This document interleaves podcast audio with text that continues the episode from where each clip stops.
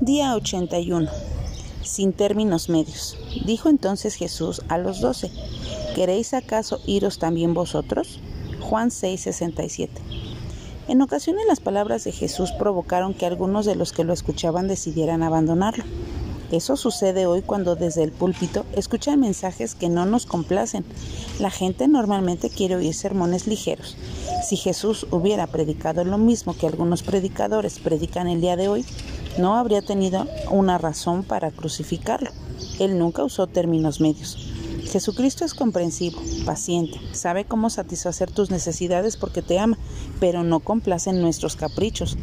Después de escuchar un mensaje de esperanza y vida eterna, muchos de sus seguidores lo abandonaron porque no les gustaban esas palabras fuertes. ¿Te sorprende? Eso está de moda.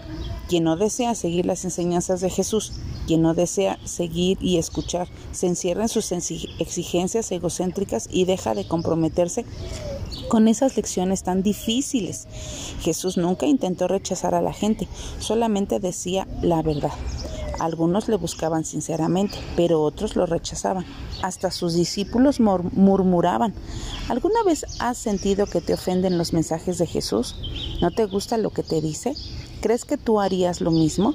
Pero necesitamos un cambio y necesitamos comprender porque Él nos conoce antes de que hubiésemos nacido. Él es Dios y nosotros no. Una frase muy conocida pero no reconocida por muchos. Practica lo que Jesús te enseña. Obedécele para tu bien. Él nunca te abandonará.